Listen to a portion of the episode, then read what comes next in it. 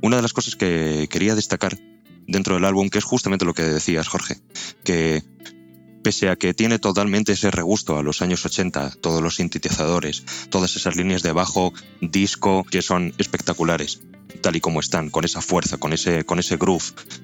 Aún así, suena muy personal, suena como con una dirección eh, por parte de, de Dua Lipa y su equipo muy marcada, con una coherencia que a mí es de las cosas que más me llama la atención, porque pese a que podemos encontrar diferentes productores eh, a lo largo del álbum, el sonido suena cohesionado, coherente y vamos, no es que parece que es exactamente lo que se ve cuando hay, existe una dirección musical férrea eh, en el que se transmite en cada tema.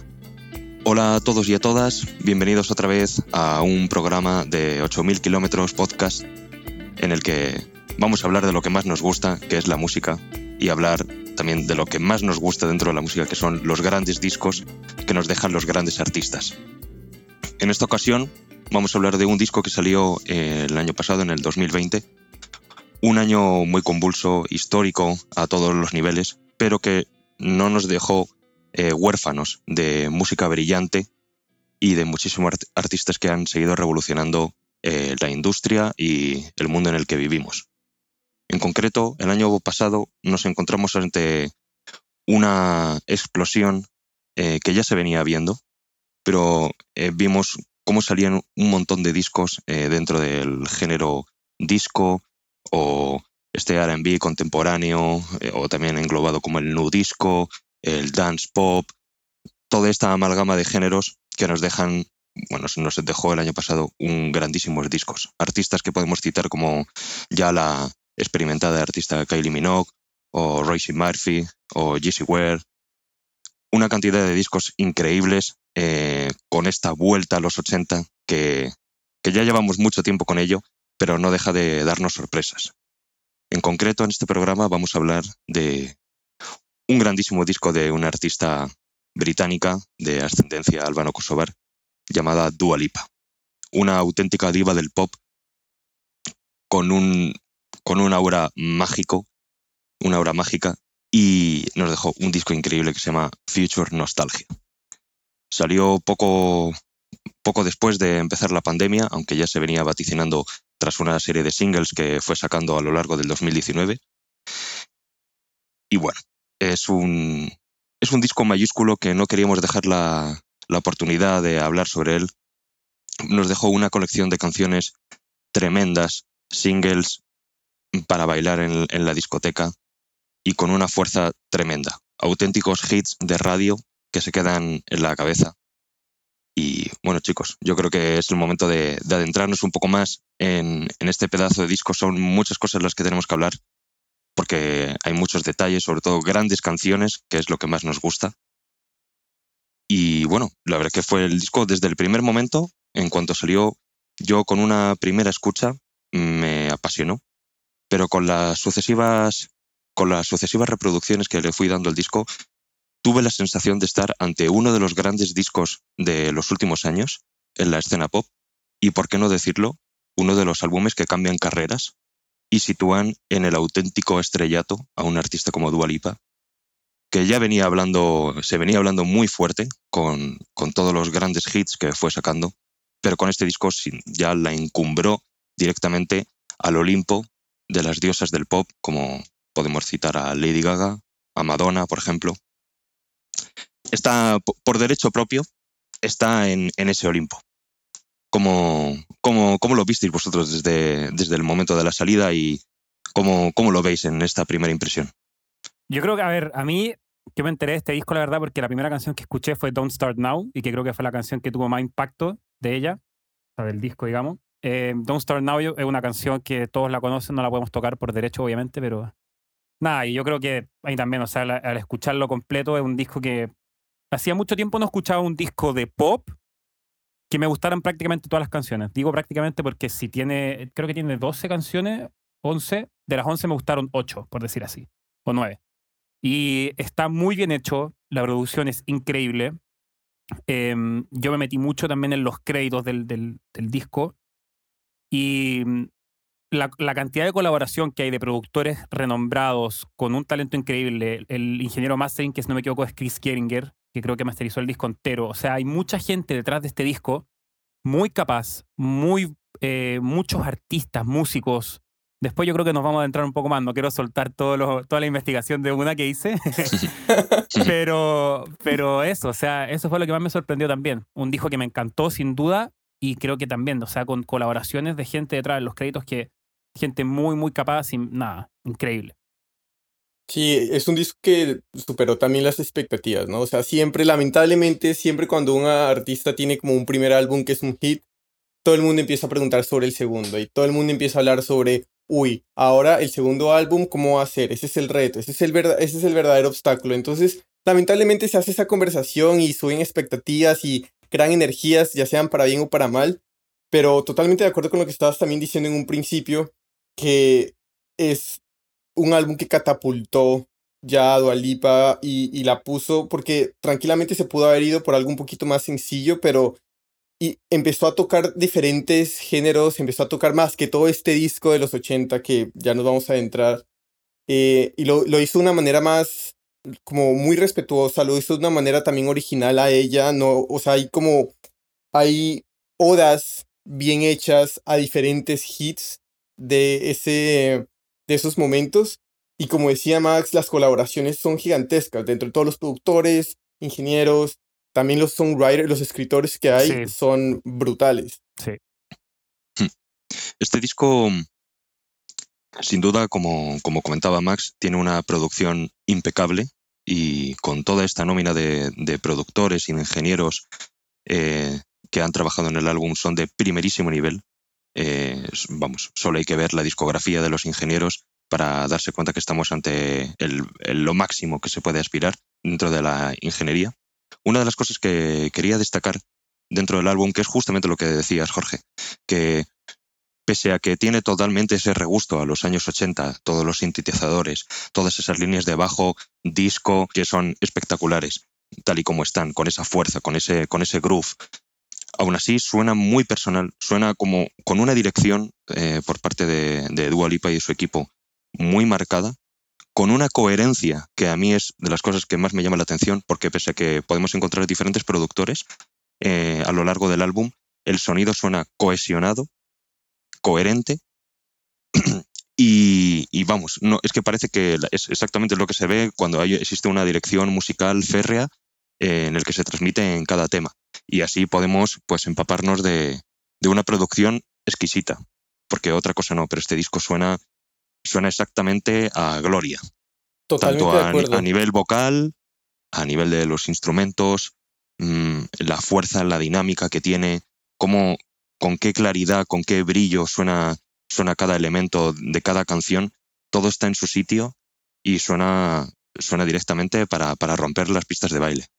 Totalmente de acuerdo. Y esa cohesión que tú hablas, yo creo que se da por la visión que tiene la artista, la, visión que tiene Dualipa y la capacidad en, en, llevar ese mensaje de la misma manera y entregarlo a. Es que, digamos, yo me acuerdo cuando lo escuché por primera vez y empecé yo a chequear créditos, porque, digamos, en ese momento estaba obsesionado con ver como cuántos escritores deben de haber detrás de un hit, ¿de acuerdo? Entonces, pero lo que me da, una de las cosas que veía, además, sí, de los de los escritores, que habían hartos, es que cambiaban de productor a productor.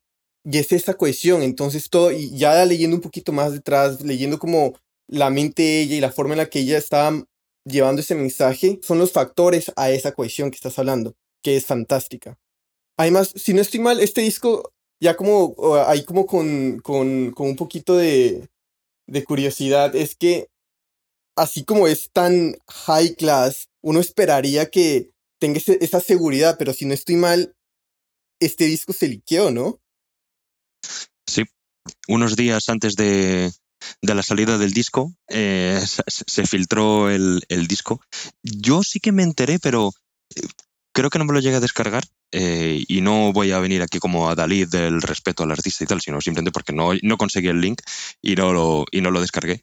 Pero es verdad que creo que fue justo, se, se, filtró y entonces ya se anunció la salida. Les tocó adelantar como una semana el, el, disco porque pues al fin y al cabo es como plata que se está dejando en la mesa y hay que recoger, hay que pum, de una para afuera y ya, vámonos. Hmm. Pregunta, ¿no hmm. creen que eso haya sido quizá una estrategia de marketing? Hemos visto cosas parecidas quizás antes y no, no me sorprendería. digo, lo dejo en la mesa, no estoy diciendo Pero que sí o que no. yo no, pero yo no diría, sorprendería.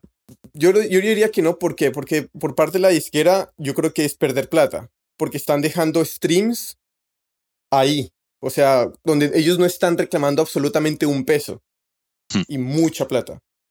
En mi opinión, Max, eh, yo no creo que fuera una idea de la discográfica.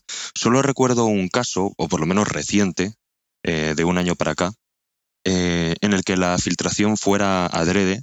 Si no recuerdo mal, fue con el tema de Tú me dejaste de creer de Zetangana, corregidme si me equivoco, pero creo que se filtró horas antes de la salida.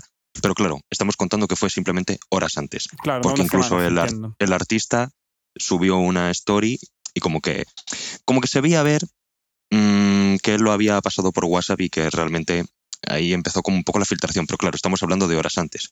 Tal y como dice Jorge, cuando sale un álbum un- unos cuantos días antes, con el bombazo, el impacto que tiene en las plataformas digitales un disco de este calado, no, no veo yo a la discográfica muy, Muy contento. muy, muy contenta de, de haberlo hecho. En- puedo entender a lo mejor unas horas antes, a lo mejor el, el Claro. mayor tema, tal, pero que salga antes, a mí me, sor- me sorprendería mucho que fuera una acción de marketing. Yo tampoco sé, en verdad. O sea, obviamente, no, te- no, no- no solo no sé, no tengo idea, pero, pero se me viene a la cabeza Hmm. porque lo hemos visto antes. No sé, en, en algún caso yo no me acuerdo ahora en particular, pero hemos visto, estoy seguro, en la industria de la música, eh, campañas de marketing, cosas medias locas que dan para pensar, por lo menos. Sí, por supuesto. Por supuesto, la verdad. Y eso, por ejemplo, adentrándonos un poco, ya que Max, tú has hecho también una investigación acerca de los créditos, Sí. encontramos mm, productores muy variopintos. Yo alguno, la verdad que no lo conocía en su momento. Tal y como comentaba Jorge, yo también me fui metiendo crédito a crédito de cada canción porque digo, ¿esto quién lo ha hecho? O sea, Sí. hay que, hay que seguirle la pista. Y es verdad que nos encontramos nombres muy diversos, como Jeff, Ba- Jeff Basker, Ian Kirkpatrick, eh, Jason Evigan, Kos. Aparecen un montón de nombres. eh, y también, tanto en la mezcla como Josh Goodwin, que ya había trabajado anteriormente también con, con Dua Lipa o J Balvin, artistas de este calado. Yo sí que he encontrado como ingeniero de mastering también a, tal y como el que tú decías, Max, y también a Dave Catch. No sabría decir eh, cuántas canciones han trabajado cada uno de ellos. Sé que Dave Catch, por ejemplo, sí que había trabajado en singles anteriores.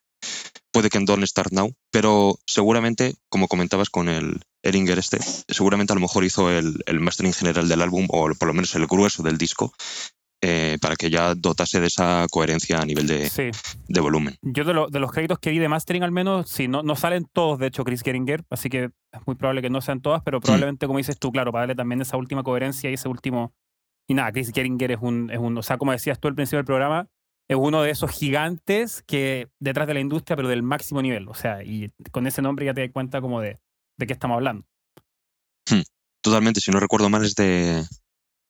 Ahora se me ha ido ahora mismo el, el nombre de, de su estudio de mastering, pero bueno, exactamente, es dentro de, de este, esta nómina de nombres de tipo Sterling o eh, Mastering Palace, esta gente que hay en Estados Unidos que, bueno, solo lo hay que ver los, los nombres y te aparecen, pues claro, lo, lo mejor de lo mejor, Sí. desde el rap americano, pasando por el pop, Total.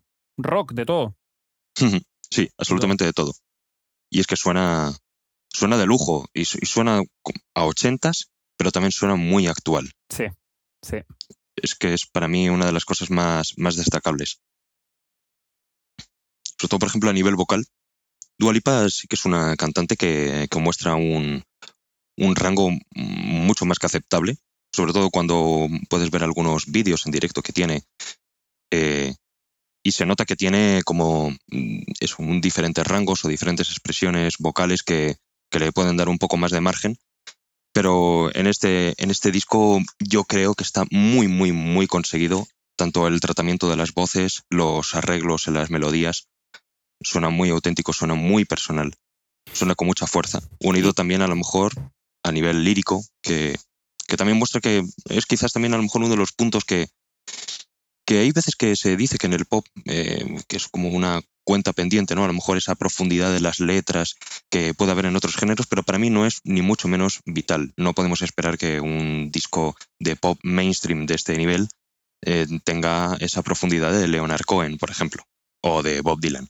No es el objetivo, no, debe, no debería de ser así, y yo creo que perdería además eso. Al final las letras de- en este disco son catchys, sí que tratan bueno, los temas clásicos de, de amor, desamor, romances, también empoderamiento femenino, eh, como, como, era de esperar por parte de este artista.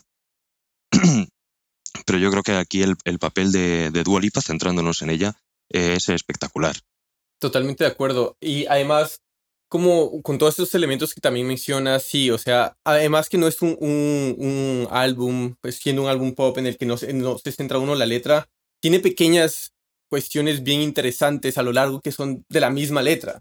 Sí, o sea, como text painting que ya hace alrededor de la, de la, de la, del disco en diferentes canciones, que es, es, es bien interesante. Por ejemplo, cuando, si no estoy mal, creo que es Don't Start Now o Levitating, cuando dice como el, el que es un giro de 180 grados justo al Eh, principio. Don't Start Now, en Don't Start Now. Dira Que es justo al principio. eh. No nos vayan a dejar por copyright. Exacto, exacto. O sea, y, pero tú escuchas ese boom. Entonces hay como cuestiones así que son muy interesantes y son muy, inter- eh, muy chéveres porque también, más que texturas, hay elementos de producción que construyen un ambiente muy bien hecho. O sea, simplemente si tú te pones a, te sientas y miras detrás de la voz, miras hacia la izquierda o hacia la derecha de la voz, vas a encontrar, no es simétrico, pero no es desbalanceado. Entonces vas a encontrar unas voces acá, pero también vas a encontrar unas luces allá. Entonces eso es, es, es fantástico también, digamos, por ejemplo, Don't Start Now tiene eso, Levitating tiene eso.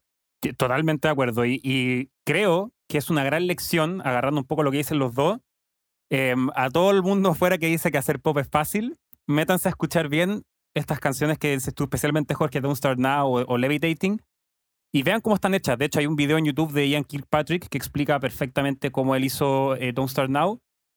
Y nada, o sea, son, es como decís tú, está lleno, repleto de detalles, le- está logrado un nivel, o sea, nosotros de hecho con, hemos, hemos discutido no solo acá entre nosotros tres, sino que yo con amigos también de si el bajo de Don't Start Now, quién lo tocó, cómo se tocó, etcétera, es un bajo que está programado. Para quien no lo escucha, es un bajo que está hecho con MIDI, con plugins.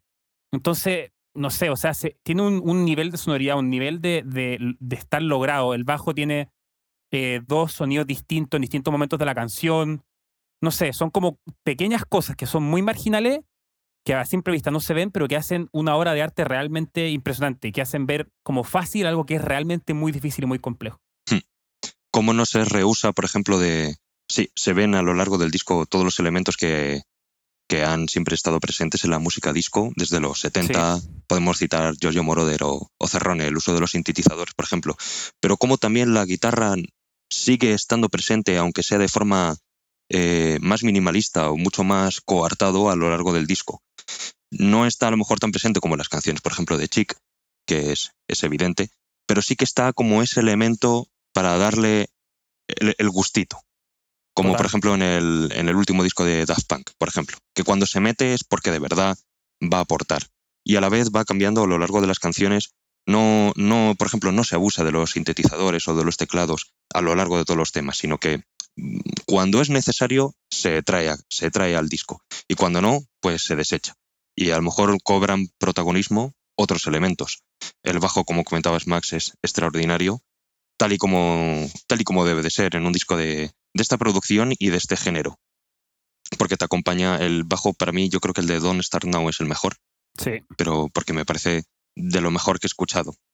No, sí, impresionante. O sea, cuesta creer de hecho que es programado. Esa es la verdad. Cuesta harto creer que es programado. O sea, Mm. no, no, no. Sí, total. Porque la intención en el, en el, en el slap, en el. Es, es que es- se nota de verdad como un- con mucho gusto.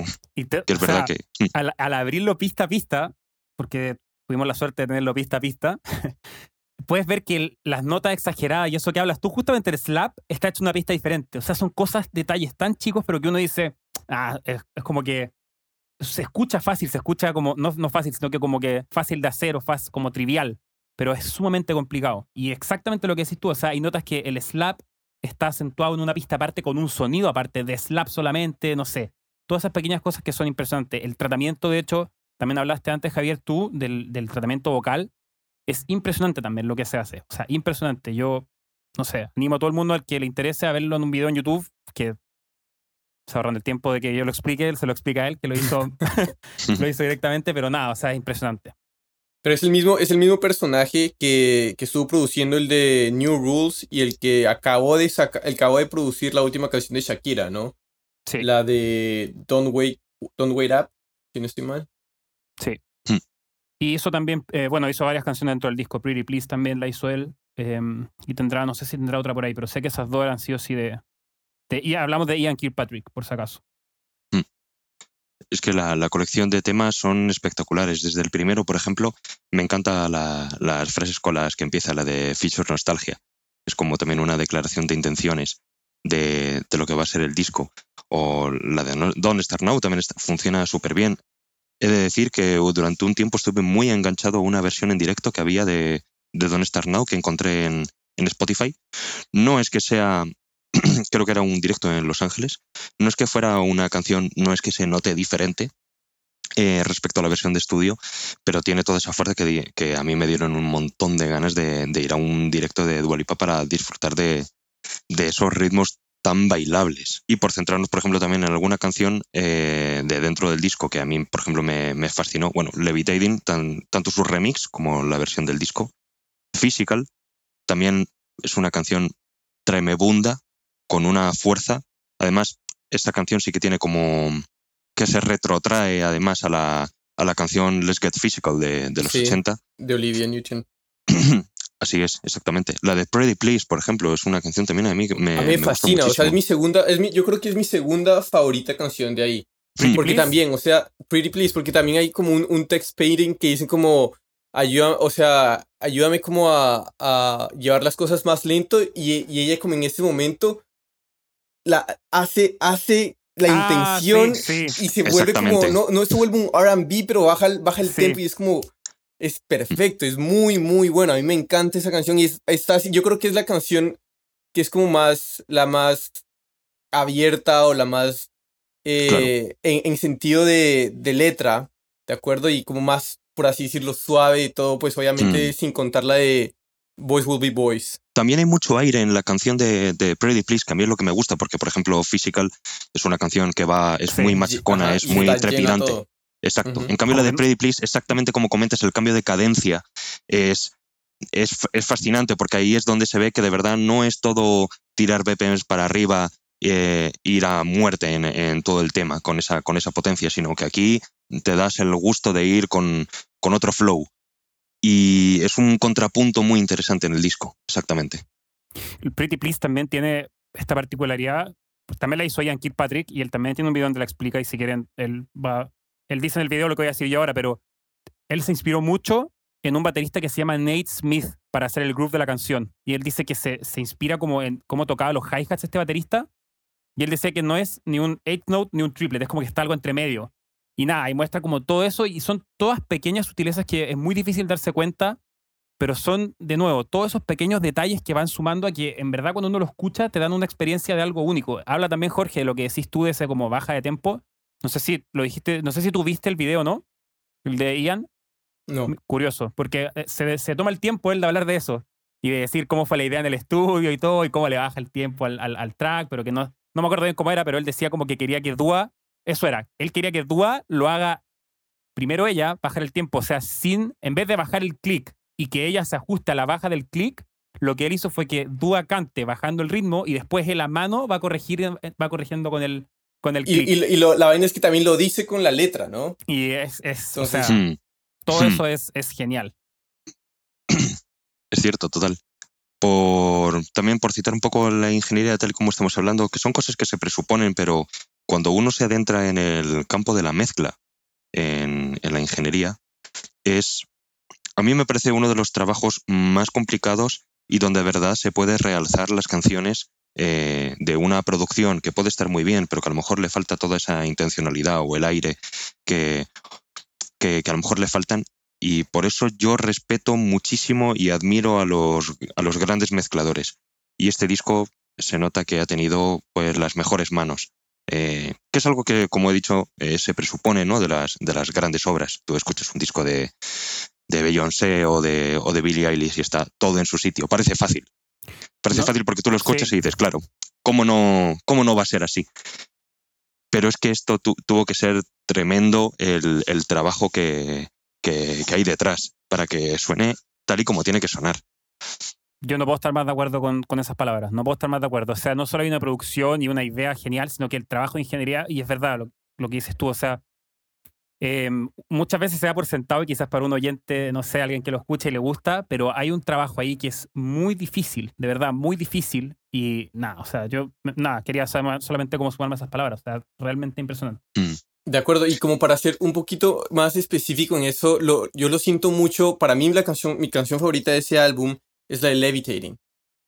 Por todas las texturas que hay. Por ejemplo, cuando está en el verso, tú vas contando ocho y cada ocho ta ta ta hay como un ha o un wu o un hey.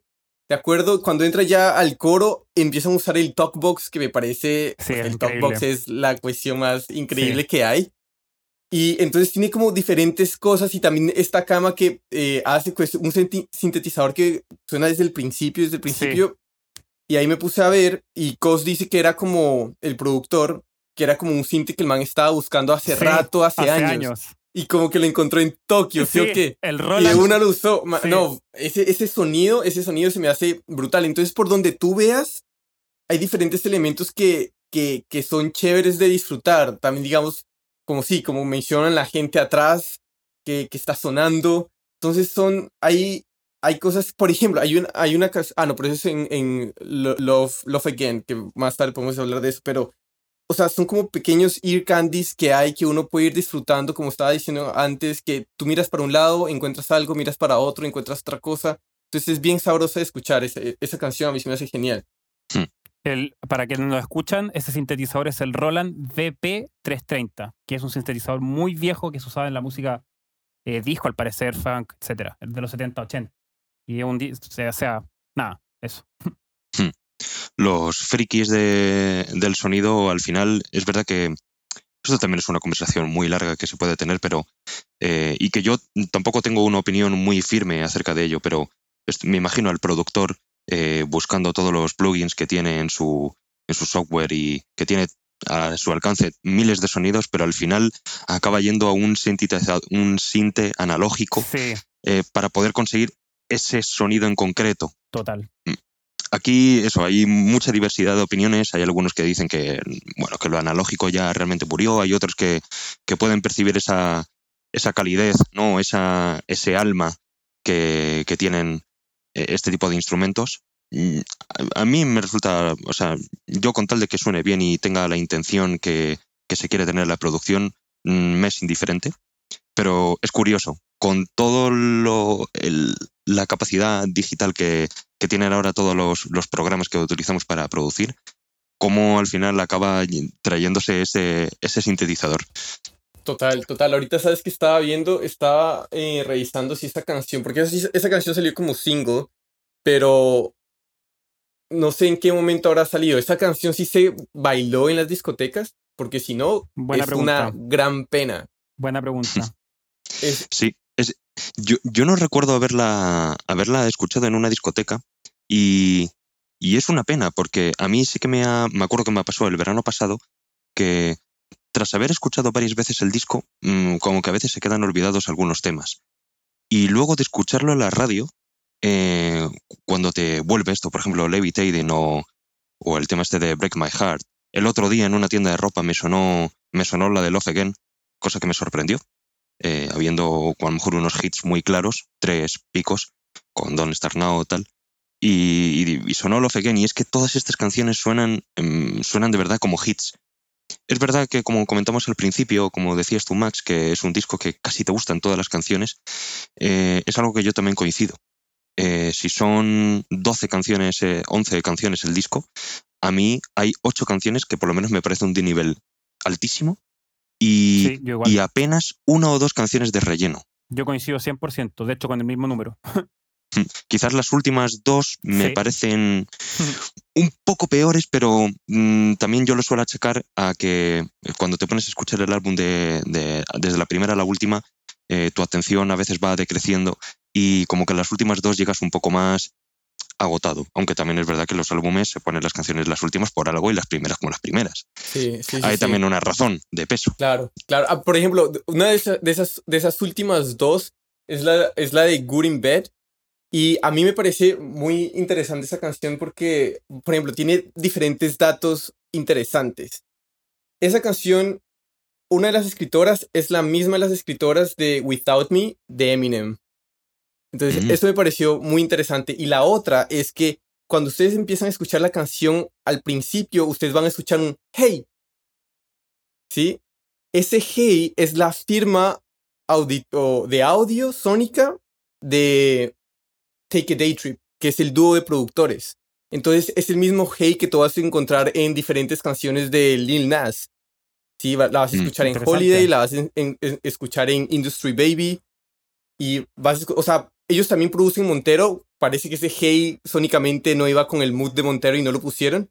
Pero hay muchas canciones de otros artistas también, cuando tú empiezas a escuchar, así como los reggaetoneros a veces al final dicen como eh, Max, Human y Javier Montero, así, empiezan a pegar stickers. Estos manos lo ponen como de esta manera y es al hmm. principio con ese hey. Entonces es una manera de identificar que esa canción es producida por ellos. Te iba a decir justo, de hecho, lo primero que se me da a la cabeza es como que pasa más en el reggaetón y, géneros más urbanos que sí. escuchar ese, como la, el, ¿cómo se llama? La marca de agua o del, logo en, hmm es verdad que estamos acostumbrados a ello en, el campo urbano. Quizás en algún momento también Obi on the Drums, ¿no? Que también es como eh, una marca muy reconocible. es re obvio, claro. o sea, más en la cara no puede ser. en, el pop, así tal y como concebimos este pop contemporáneo como, como Dua Lipa, es verdad que no es algo ni mucho menos habitual. Para nada. A mí me, me encanta de este disco sobre todo porque en su momento cuando Dua Lipa sacó su primer disco en el 2017, yo no la conocía, luego sí que además me acuerdo que una actuación bastante recordada, ¿no? En la final de la Champions League de, fútbol, si no recuerdo mal. Y como que le seguí la pista más y tenía algunas canciones bastante buenas, un par de singles más que interesantes. Me acuerdo la de New Rules, también me, me sorprendió muchísimo. Ahí ya fue cuando dije, ojo, que esta, esta viene para quedarse, definitivamente. Y con este segundo disco, eh, como, como iniciamos la conversación, ya realmente está en una posición mm, de, estrella absoluta de, del género y de, y de la música pop. La cosa es saber hacia dónde virará, porque este disco es verdad que tiene marcado este sonido ochentero que, que ya llevamos varios años no teniéndolo muy de cerca eh, a lo largo de un montonazo de artistas y todos se atreven hasta y, cualquier artista se atreve a volver a, a, tener ese sonido retro o más ochentero tengo ganas de saber un poco cuál va a ser el camino de, de Dua Lipa a partir de ahora. Porque es verdad que, si no recuerdo mal, incluso la canción esta de. La de. Bueno, no sé, no sé si a lo mejor virará un poco a, la música electrónica. Estoy. Últimamente estoy un poco pensando en este último tema que ha sacado Carol G con Tiesto. Y, y no sé yo, algo me dice que puede, que algunos artistas puedan volver este. No es un EDM a lo mejor tan claro, ¿no? Como, como el que estuvimos acostumbrados hace una década. Pero a lo mejor podemos encontrar este tipo de, de colaboraciones, ¿no? Un tipo tiesto, un David Guetta. Hmm. Porque no, no, se me hace tan loco porque si está. David Guetta está volviendo a sacar música nuevamente, igual como vimos Tiesto. Hmm. Y yo creo Calvin Harris, ¿no? También colaboró con Dualipa en su momento con One Kiss también. Sí, pues. Un artista así, ¿no? Calvin Harris, mm, sí. Y yo creo también, un poco dando pie a lo que, a lo que dices tú, Javier, creo yo de lo que leí en este disco, ya grabó al parecer 60 canciones. O sea, yo creo que va a quedar un poco, un poquito cansada de haber quedado quizás del, del, del funk. No sé si será cierto o no, pero que tenía canciones con Max Martin, con, con Pharrell mm. Williams, y que fueron, no fueron nunca released, pero, o sea, si te grabaste 60 canciones, quizás, quizás como... Qué barbaridad, ¿no? Sí, yo no sé, yo, mira, yo por, escuchar una canción de Dualipa con Max Martin hubiera pagado lo que sea. Me encantaría haber escuchado ese, ese Quizás se la esté guardando para la vuelta a las discotecas. Quizás. Una vez que se levanten las restricciones, sería, sería algo fantástico, sin duda, ¿eh? una canción con Max Martin. Además que ya cada vez no se le ve tanto, ¿no? Eh, ya las, los trabajos de Max Martin, no, corregidme también si me equivoco, son como más puntuales, ¿no? De repente aparece una canción con Ariana Grande, tal, Totalmente. Hay tantas, pero no es ahí como. Pero últimamente todo lo de The Weeknd no lo está haciendo él. Todo lo de Weeknd, o sea, la de. ¿Cómo se llama la última de Weeknd? La última que sacó. A ver, lo tenía guardada acá. Bueno, Blinding Lights fue como la más icónica que hizo en el último tiempo. pero la última también sí está Pero la última sí, no me acuerdo cómo se llama. Bueno, y, mm, y, la, y lo de Coldplay también ha estado trabajando harto con Coldplay. Take My Breath se llama la última de. Es la de Take My Breath. Take My Ah, pues mira, no, sabía que era Max Martin, ¿eh? y algunas de Coldplay también. Eh, High Power la hizo él y creo que están como trabajando en más música nueva con Coldplay, Max Martin. Pero sí es cierto que ahora está mucho más puntual, mucho más, pero bueno. Y quizás da para un capítulo entero hablar de, de- del porqué, de lo que ha hecho. Ay, a ese, a claro, ese capítulo el- invítenme a mí, porfa. Ella él hace esto por el amor, no, Sí. no por más. sí, total. Es verdad que también me acabo de acordar de los productores estos que también están en, creo que en una o dos canciones del disco que son de Monster are Strangers. Sí, También muy dos, conocido. Sí, también creo que Maroon 5, ¿no? Eh, canciones de estas así también de, Sí. de artistas muy, muy, muy, muy grandes. También que se nos había olvidado Es la de mencionar. Break My Heart, ¿no es cierto? En Break My Heart también está Andrew Watt, ¿no es cierto? Que trabaja Sí. con Avicii, Bieber, Blink-182, Ozzy Osbourne. Sí, Andrew Watt también. es- Joder, Ozzy Osbourne ahí de entrando ahí en, ¿no? en ese grupo selecto. un, un intruso en, Sí. en- en esos acuerdo. nombres. Y además, además es bueno, esta canción tiene un sample y, también lo que me gusta es el, el sample, bueno, el sample es Need You Tonight, ¿no es cierto? De, de Inks. De los años 30. Sí, 32 ¿No? parece que. No, pero este es el de Break My Heart, no Ah. el de Love Again. Una de una banda que se llama INX, ¿no? Need You Tonight. Nick, ajá.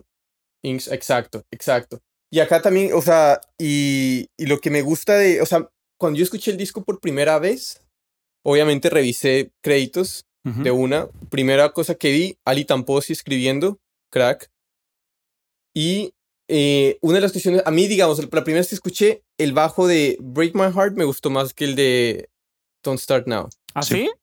Interesante. Sí. No te lo voy a discutir porque, porque ambos son tremendos, ya es, es cuestión de gustos.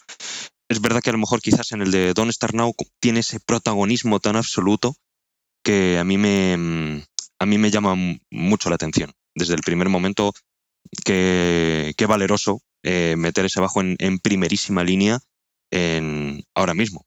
Es verdad que luego se, pues, se añaden otros elementos y tal, pero es que es un protagonismo tal que a mí, bueno, a mí me flipa. A mí No, también. total, total. Es que además Don't Start Now es, es, tiene como todas las reglas de producción ahí. Sí, O sea, tras derecho que te hacen el pequeño Sí. teaser del coro, sí. que lo hacen a los primeros tres segundos. O sea, tiene todas las reglas de producción Todas. para que sea un hit. Pero y voy, a, voy a insistir, voy a ser majadero en que vean ese video. Porque en verdad se ve, o sea, eh, como Ian corta las voces, corta la- el- el- le corta hasta el phrasing a Dua Lipa de repente. Como el, final de una palabra para que suene antes, justo antes del, del clap. Cosas chicas que en verdad hacen que el record sea onda, un, un, un hitazo como el del tamaño que es, que tiene un billón de, de streams. O más. Más, de Mm, hecho. Sí. Sí, y sí. yo quiero tocar en un, en un nombre que se nos ha pasado por alto, que yo había pasado por alto por lo menos, y que se repite mucho en el disco, y que pasa muy desapercibido, que es el nombre de Drew Yureka, que es, él aparece en todos los arreglos de strings, de cuerdas. Hmm. Y Drew, es un instrumentalista talentosísimo, yo no lo conocía antes de este disco, Eh, pero nada, o sea, también te da como ese... Él fue un músico que por lo que leí que está entrenado en música clásica, etcétera, y se desempeña en violín, viola, una serie de instrumentos, puede tocar saxo también. Pero también tiene ese aire el disco, como a- de repente estos arreglos de cuerdas tan, tan eh, perfectos, tan profesionales, tan como, eh, ¿cómo decirlo? Como precisos. Están hechos Hmm. por, por la misma persona y que es un, o sea, un experto en esa área, no sé. Creo que es algo que también merecía la pena destacar. Sí, es verdad, las, las cuerdas que suenan en el disco, igual, elementos que es un elemento que va y viene, pero siempre está ahí para, para reforzar en los momentos, momentos puntuales y suenan muy convincentes. Sí, En ningún momento abrasivos o que, o que de verdad tengan un protagonismo absoluto, pero es verdad que siempre están ahí muy medidos y muy coquetos. sí, esa es la palabra. Están ahí endulzando Pero una sí vez más eh, las endulzan. canciones. A mí, a mí, a mí eh, parecer, juegan un papel, esos papeles que se juegan por detrás, pero que son de los más importantes. Así que quería mencionarlo a él también. De acuerdo. Bueno, hablemos de Love Again, porque la otra vez Dale. estuvimos hablando con Max Sí. y a Max no le gustó el sample que hacen en Love Again, No, porque le parece muy, bueno, ¿por qué, no- por qué no te, o por qué te parece controversial? no, no es que no me gustó. Eh, discutíamos si es que, bueno, en realidad yo no, no tuve la razón al final, porque no, no, no, no está bien discutir si es un error o no. Pero hay una parte de la canción en la que el sample como que se corta y vuelve a partir. Eso es lo que discutíamos. Eh, a mí me parece que de hecho el uso del sample mismo es genial, pero cuando uno escucha la canción hace tan, tan, tarán, tan, y de repente hace como tan, tan, ta, ta, pa, como que se nota como que se corta ahí. Entonces discutíamos un poco como si eso fue em, hecho entre comillas a propósito, si es un efecto estético, si es que el sample se quedó corto, por ejemplo, puede ser que al warpear el audio, no sé, pues el sample te queda distinto tono que no quería y no sé. Esa era un poco la discusión de, que- de qué pasaba con ese pequeño corte que hay ahí del sample, pero nada, o sea, una discusión. porque estábamos con un compañero ahí y él decía que también, o sea, yo no siento que, el- que esté tan cortado así como ah, Ujú. que se sienta duro y brusco, pero sí, se, obviamente se siente el corte, pero digamos, el argumento de nuestro amigo era que a veces, o sea, los samples también esa es la idea, o sea, que se, se sienta Claro. que, hey, estoy usando este sample, lo voy a poner acá y que se, que se identifique y que sea Claro. como, como que se Como sienta... marca, o sea, que sea parte de, que se note, Hmm. que esté Ujú, que es- presente. exacto, que se sienta un sample. A mí me siempre cuando pienso en, en este tipo de, de samples, ¿no? Que a, lo mejor digo, uy, ¿por qué este corte? ¿Por qué lo han Eso. utilizado así? Yo siempre recuerdo eh, el uso del sampling que utiliza Jay Dilla, uno de los, de los mayores genios dentro del hip hop. Y es algo que sí que hay muchos vídeos en YouTube, además, que lo explican. Y es como el uso humano del sample. Es decir, que no quede todo tan perfecto Claro. que el sample no quede perfecto. Y si de repente un kick o un snare, por ejemplo, se sale de tiempo, está hecho a posta. Le da como ese, ese cambio, esa que, que te descoloca, que parece que no, al no ser perfecto. Y, y a mí eso es algo que me, que me flipa. Eh, no sé si a lo mejor será el caso de aquí. Obviamente no, no se les escapó, no fue un corte No, que de repente lo dejaron ahí. Eso seguro. No sé a lo mejor si tiene que tirar por esa, por esa vía, digo, la vía que yo al menos la denomino como la de J. Dilla, que suena como imperfecto. Y a la vez eso lo hace tan, tan mágico, que parece que se sale de, de tiempo, que parece que se sale del swing, pero... es eso, es mm, justamente eso. O sea, en el, en la caso de Love Again es como que pareciera ser que no cuadró. Es justamente eso, como que, no, como que te faltó, no sé, es como que... Pero claro, o sea, está hecho en esa, en esa estética. Al final... Claro, claro. Y además, o sea, y, y resalta nuevamente como la importancia y el uso de los violines. Sí, ¿De acuerdo? No son esos violines únicamente de los 80 que son bien alegres, que siempre se han usado, sino en este, en este momento le da este toque como de soledad, le da este toque como de James Bond 007, ese, ese gran intro que hay al principio. Es, pero al mismo tiempo es elegante, entonces me fascina. ¿Y le encuentran un parecido al, al riff de Star Wars o no? Pregunta.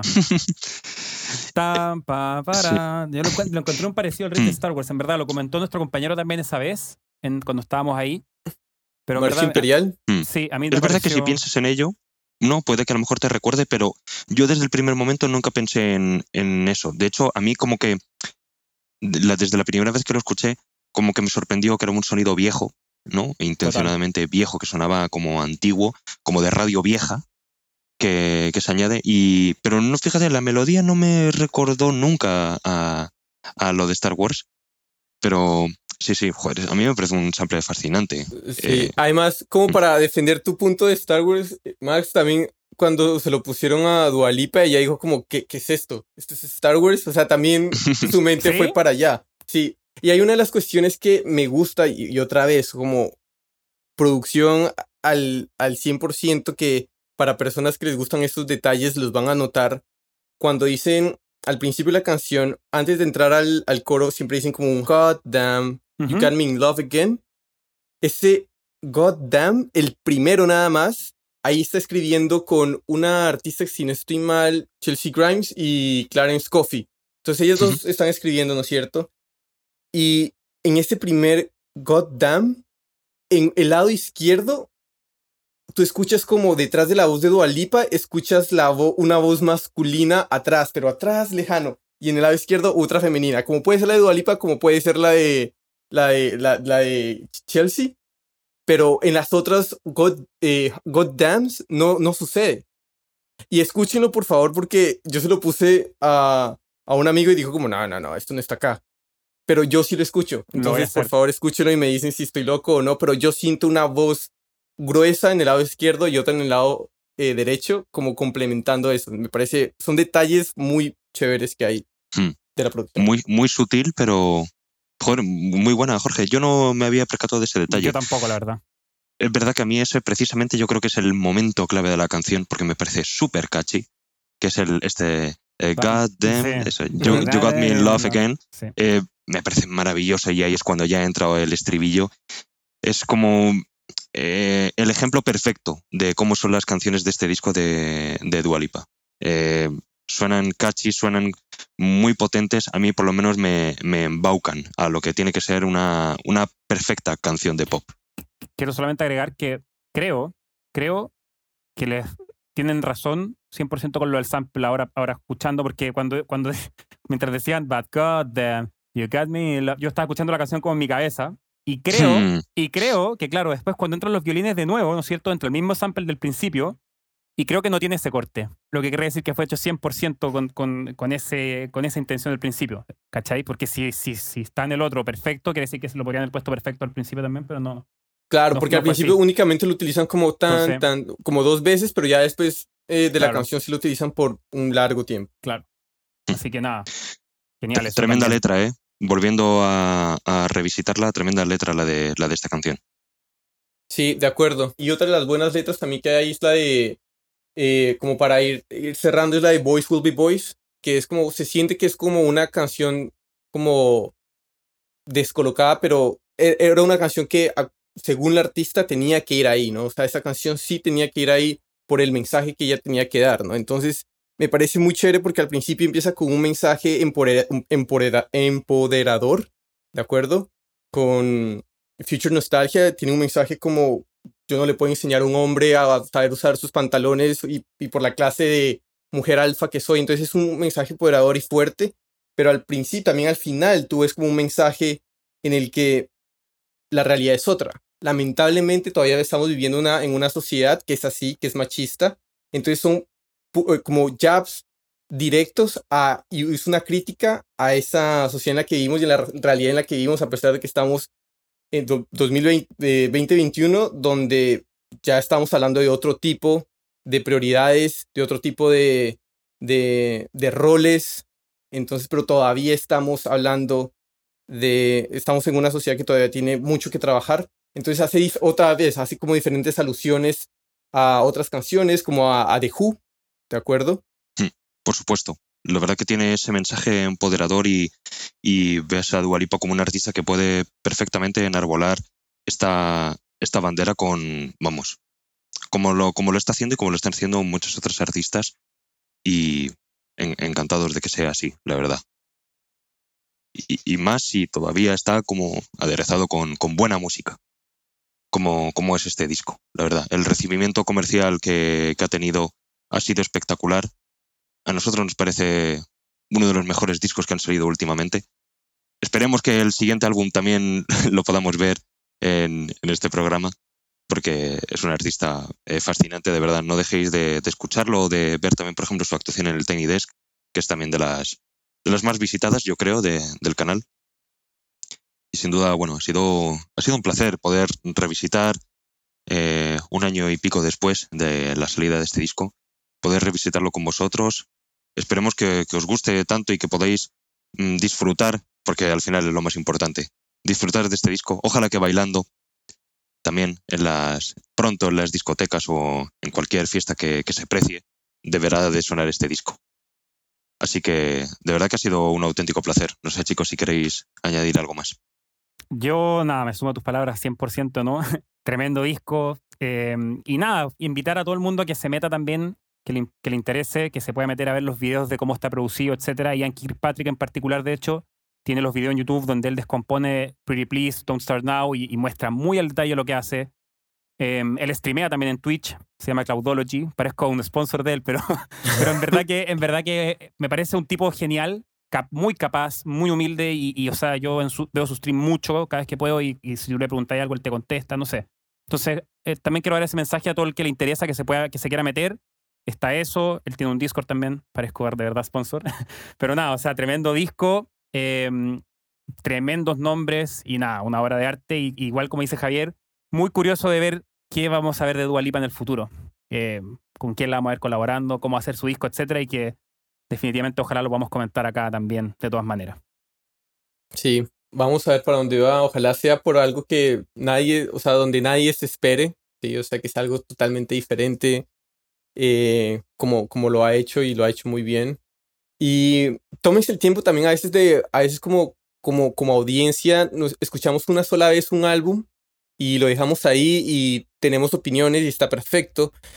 Pero cuando uno revisita y lo vuelve a escuchar y empieza a ponerle atención a otros detalles y lo ve de otra manera, uno empieza a darse cuenta de esos detalles que a los artistas que le importan su arte le ponen ganas.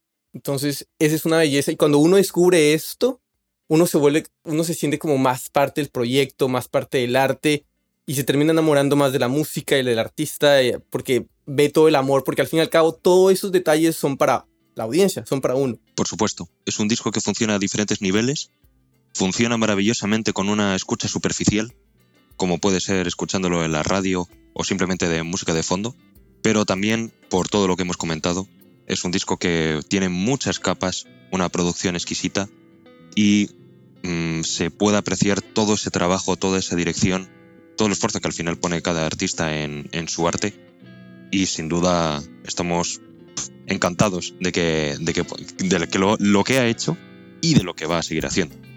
Porque sin duda estamos ante, ante una artista que, que marca época. Llegó para quedarse. Totalmente.